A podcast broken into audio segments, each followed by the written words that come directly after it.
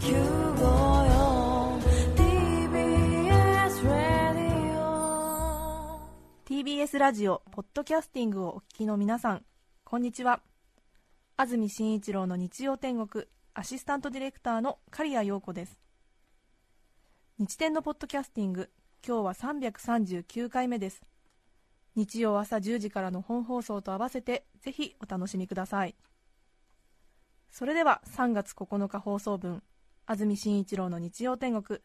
メッセージコーナーをお聞きください。さて今日のメッセージテーマはこちらです。卒業の思い出。卒業式ですね。卒業式ですね。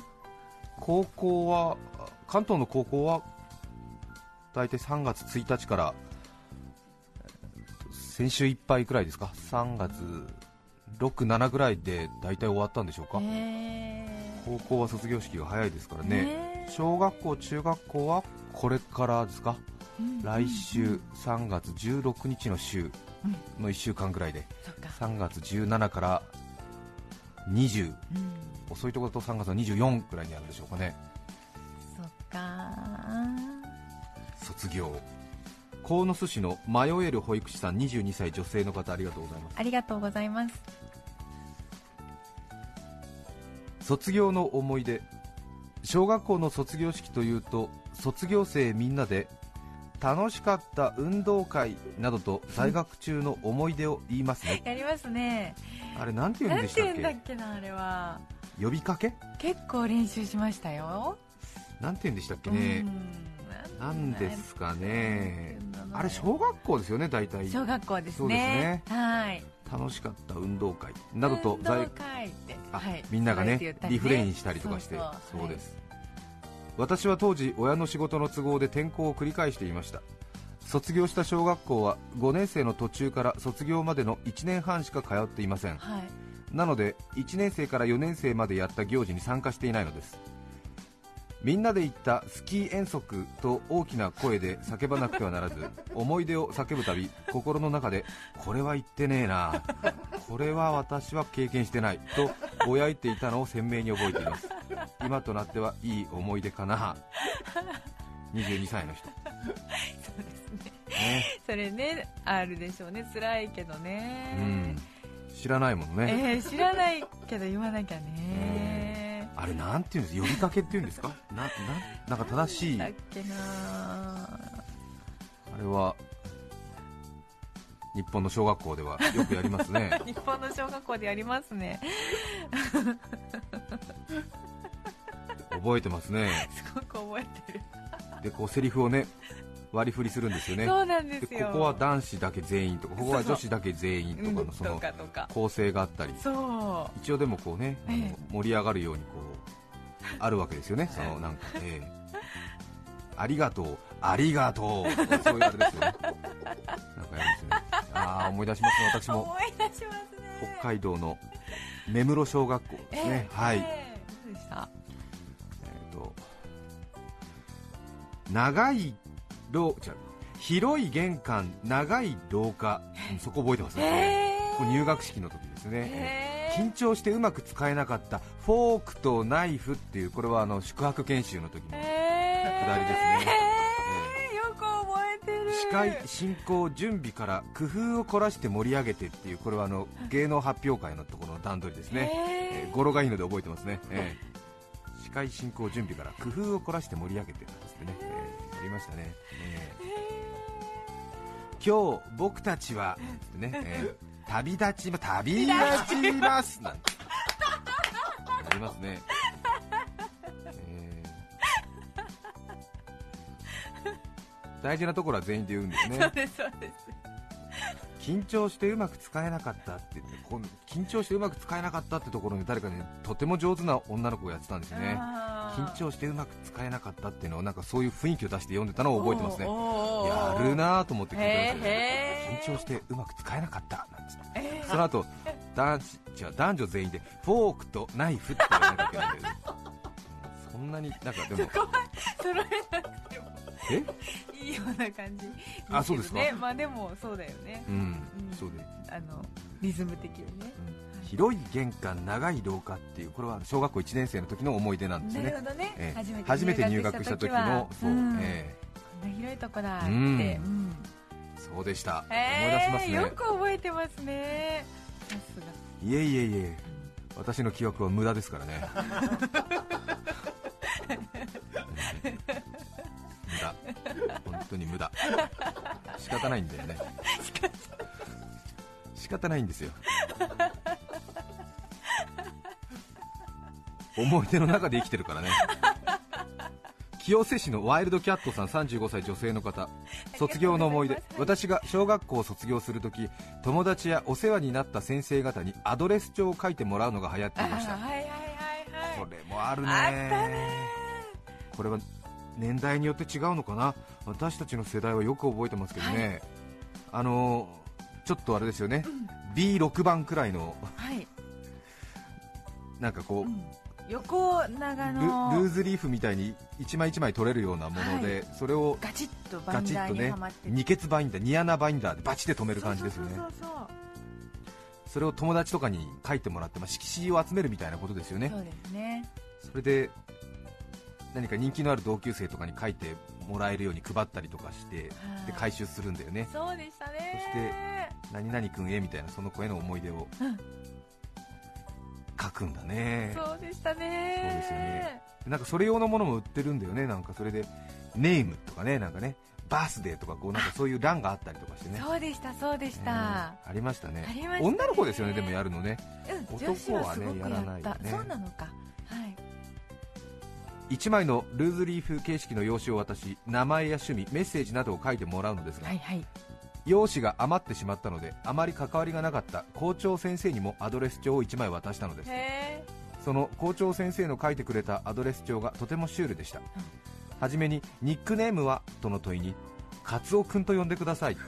もっとみんなとお話ししたかったです。と書かれておりああもっと構ってあげればよかったなと後悔しました。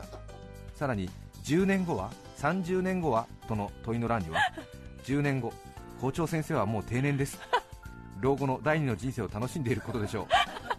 30年後はとの問いの欄には生きていれば88歳です。と書かれていました。これは校長先生に書かせちゃいかんなと深く後悔した小6の春でした。そっか、ね、面白い。面白いね。板橋区のタムライスさん女性の方ありがとうございます。ありがとうございます。私の卒業した大学院はおいいね。大学院を卒業したと言ってみたいものだね。そうですね。私の卒業した大学院は大学生たちと一緒に卒業式をします。はい。そうですよね、そして大学院生は式中に個人の名前が古名されます。古名、ね、名前が呼ばれるとかで古名ですね。個人の名前が古名されます。私の卒業した学校は音楽大学だったのですが古名が声楽科の番になった時はい。名前を呼ばれ「はーい」の返事がうん「どの音、レの音、ミの音」というような感じではい。だんだん返事が音階になっているのがわかるのですはーい、はーい、はーいみたいなことですよね、きっとね、おまけに声楽を専攻していた人たちですから、めちゃくちゃいい声で返事をするので、本当におかしくって、客席に座っている人たちもクスクスしだし、ステージにいる来賓席に座っている偉いお客さんも肩が震えていました。へリハーサルではそんなことをしていなかったので私も笑いをこらえるのに必死でした。声楽科の古名が終了すると音階での返事をする人はいなくなり元の式典独特の雰囲気に戻りました。後から話を聞くと声楽科でこっそり打ち合わせをしてやったことだったらしいということが分かりました。はい。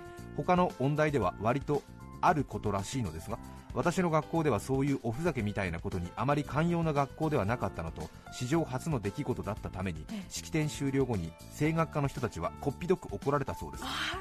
こんな楽しい式はでも初めてだったなぁととても楽しく人生最後の卒業式としてとても思い出に残るものになりました。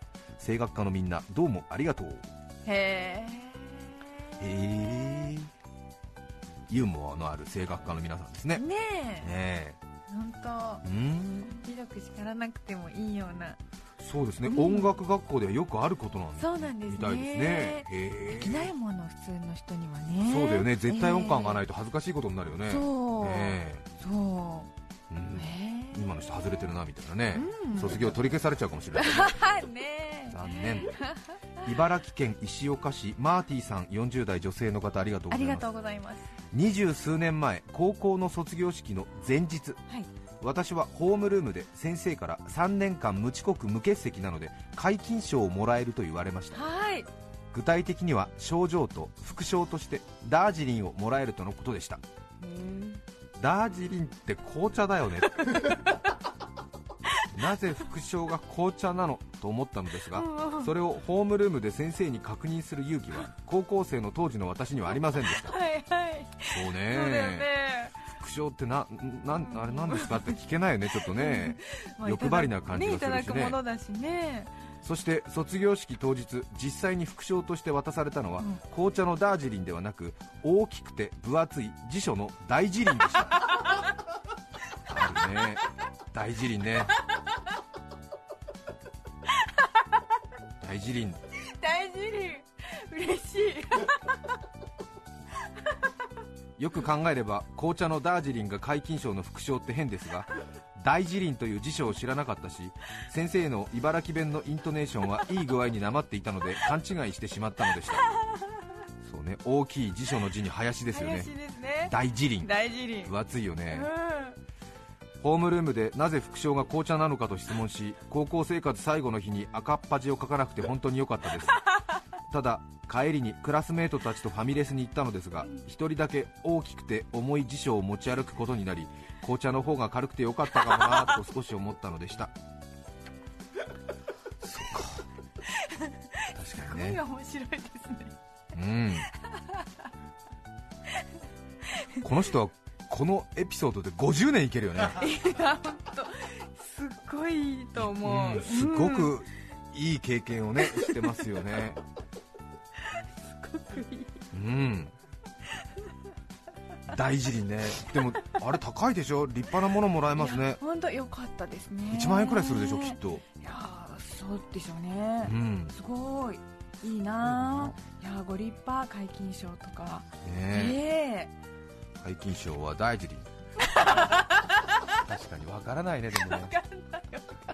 先生はね当然ずっとやってるとね。そうですね。毎年のことだから。うん通じる通じると思ってね当然って感じでね。やりますけさらっと言っちゃって。はい。うん。はがきでいただきました福島市のゆっきーくん9歳男子ありがとうございます。ありがとうございます。毎週はがきで送ってくださいます、はい。なんかそういう教育プログラムなのかな？皆さんこんにちはゆっきーです。僕の卒業の思い出は保育園の卒園式の予行練習です。予行練習では泣いてしまいました。本番では泣かなかったので今ではおかしいなと思います。そうね予行練習やりましたね卒業式卒園式。えそうかいいことに気がつきましたね。え？だってそういうそういうのあるよね、えうん。はい。そうですよね。はい予行練習ね。はい。そうなんですよね。卒業式予行練習やるんだよね。はい。なんか変な感じがするよね。ね。冷静に考えるとね。そこで泣いちゃって本番意外と泣けなかったりってあるよね、そうですよね、はい。クライマックスが2回あるみたいなことだもんそうでねすそうです。辛いよね本番に体調合わせるのはね。そうそうなんですよ。本番に合わせるって難しい。北海道大空町のごま太郎さん男性ありがとうございます。ありがとうございます。北海道で高校の教員をしています、はい。4年前に担任として卒業生を送り出した時のことです卒業式の卒業証書授与では卒業生全員の名前をそれぞれクラス担任が固名して名前を呼び生徒が起立していきます。はい。生徒のことを常に思っている熱い担任を演出したい私は、うん。何も見ないで40名全員の固名をすることにしました。何度もリハーサルしたので準備万端シミュレーションは完璧です。はい。ところがいざ本番という時にクラスを代表するというか学年をいや学校を代表する問題児の S 君を固名するところで私が固まってしまいました。その理由は彼の名前が出てこなかったわけではなくその直前の生徒を固名したかどうかがわからなくなってしまったんです。え。いわゆる記憶が飛んでしまうというものです。ーえ下を向きながら慌ててもう一度生徒の名前を一人一人確認してから S 君を固名したので事なきを得ることができましたが不自然なくらいの間が空きました。会場全体が親となるくらいの間でした。ーえ同僚や生徒たちは私が問題児の S 君の名前を固名するときにいよいよ感極まってしまったのだと思ったようでした。それはそれでなんだか熱い熱い担任を演出できているような気がしたので特に否定もせずにそのままにしています。脱足ですが先日その時の卒業生たちとクラス会をした時にもそのことが話題になりましたお卒業生たちは先生あの S 君の時は泣いていたよねえ俺そんな迷惑かけるようなことしていないよと S 君。何言ってるんだよお前先生に迷惑をかけ同士だったじゃん。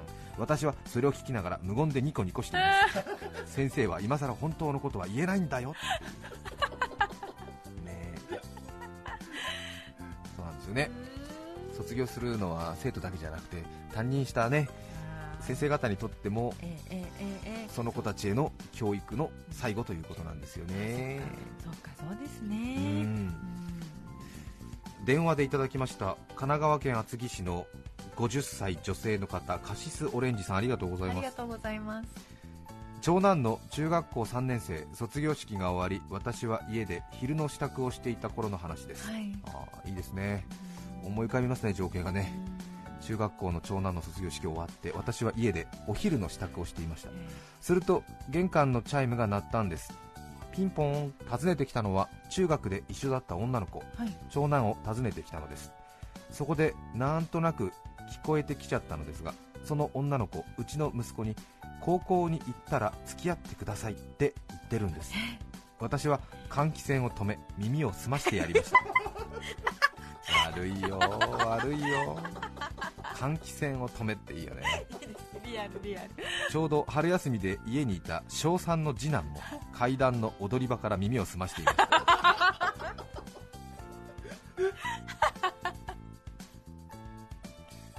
これは告白が始まる。初めて聞いちゃう。どうするのかしら。ドキドキ。息子。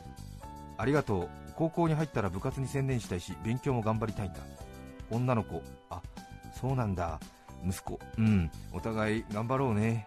となんとも美しい。我が子ながら感動の展開。おその後昼までの時間を彼がどう過ごしたかは定かではありませんが母は感動しながらお昼ご飯をこしらえました。ああドキドキしました。ええー、いいね息子さんが優位な展開になって。あそういうことですね。ですよね、はい、えードキドキしますよね確かに卒業式終わった後ってなんかちょっとざわざわしちゃってなんかみんななんかいろんな行動をねしたりしますよねなんかね。そうですね。ね。ちょっとハイになってね。はいになってね、えーなんか。うん。うんそう。あんまりいらなかった第2ボタンとかもらいに行っちゃったりとかね。ねえ。あ中澤ファンの人がもうね今ね。ラジオ耳の中に入れるくらい多分耳を近づけてますからその話をね いやいやいやいや。あのみんなね一般論として女子もほらはいそうですよ。ね。はい。なんか舞い上がっちゃって、ええ。そういうことあると思いますよ、えーはい。もらいに行ったんですか？あ私もそういうことありましたよ。いつですか？その卒業式の日に先輩の。中学あ生ですか？あじゃあ中学生同級生か。はいはいそうですね。中学校の時。中学校の時です。高校の時はもうそういうことしなかったな。えはい。え中学校の時誰にもらいに行ったんですか？同級生の時は行かなかったか。先輩の時に行ったんですね。中学校2年生の中澤さんがが中3の先輩にもらいに行った。もらいに行った。はい。えーどんな先輩のとこもらいに行ったんですか？えっとちょっと悪い感じの。悪い感じの？どれぐらい悪い感じの、ちょっとなんか。うん部活とかよくサボってるのを見かけた感じの悪い感じ。何部の人？その人はバスケットボール部ね。バスケットボール部で。はい。私女子バスケットボールだったのでそういうのがよく見えてえはいその悪い感じがいいと思ったんですね当時は。その人学年で何番目ぐらいに悪い人？いやそんなに最高に悪いわけじゃなくて悪ファッションのできる子？悪ファッション。で勉強もそこそこしているみたいな。ファッション悪の勉強できる子？最も同性から嫌われるタイプじゃない。あそうなんだ。ファッションとしての悪なの？リアル悪じゃなくて？うん、リアルワルの人と仲良くしながら多分勉強もしてたみたいな人ですかね、ですかね。ダメなんだそういうの。いやまあ今ひ人の生き方だからいいけどでも ファッションとしての悪をまとってさ勉強できてであれでしょ？最終的にはうん。そこそこの高収入みたいなのとこについちゃったりとかしてレストランを5軒ぐらい経営とか 建築士になったりとか資格にこだわるタイプの学生時代みたいなこと？なのかな？そんなのの？消息は全然わからない複雑な家庭環境から来るリアルワールからしたらね許せないよねそんなそうのそうですね、あそうか。いやいいんですよ。あんまりリアルワールがいなかったな。ああそうですか、えーはい。ね。そうですよね、はい。うん。僕のあまた自分の話をよくしちゃいけないけれしてどください。私はど田舎だったんで えリアルワルがやっぱりリアルワルでいたんでなんかそのあー。で彼らはそれなりのやっぱりあれですよね。理由があってワルになっちゃってるからなんかうん。それをまざまざと見せつけられるとそれをファッションとしてまとうことに対しての躊躇があったねやっぱりあねーなるほどね。中途半端に。うんまあ、彼は多やることは、まあの許されない。あ、許されないっていうかちょっと近寄れなかったねなんかね、えへー。で彼らはもうね卒業後本当にリアルなワルだしね。そうかそうか。そう ですね。はい愛知県のやさぐれ係長35歳男性の方ありがとうございます。卒業の思い出といえば卒業文集を思い出します。級長をしていた僕はクラスを代表して卒業文集の編集委員をしていました。卒業文集の中に何でもベスト3というクラスの生徒のベスト3を載せるという企画を行いました、はい。やりましたねこういうのね。したね。今はなんかあれなんでしょ？こういうのうん。ダメなんでしょ？なんか。あえあそうかもしれませんね繊細なことなんか差別につながるかうんらみたいなね。えそうなんでね。ベスト3もワースト3もつけちゃダメみたいなことなんでね。そうね。運動会の星ベスト3本読みの上手なベスト3計算の速さベスト3級長としてみんなが楽しめるようになるべくクラス全員が出てくるような質問ネタを考えてアンケートを行いました偉い。アンケートの結果かなりの質問で自分が上位に出てきてしまいえ？同じ編集委員の副級長の女子にはい。結局自分が上位に出てくるような質問を考えただけじゃないですか？と言われて ショックだったのを思い出します。冷静な意義を受けクラスみんなが出てくるベスト3を選択するためにうん。取捨選択した結果いいお父さんになりそうなベスト3の 1, 1位に落ち着いた僕。はクラスの女子に夫にしたい男という勲章を得たという間違った満足感に浸った瞬間を思い出します ただ今でも独身あの頃のアンケートは当てになりません。あ あそうなんだ。ありますね。ねえ。何でもベスト3ね。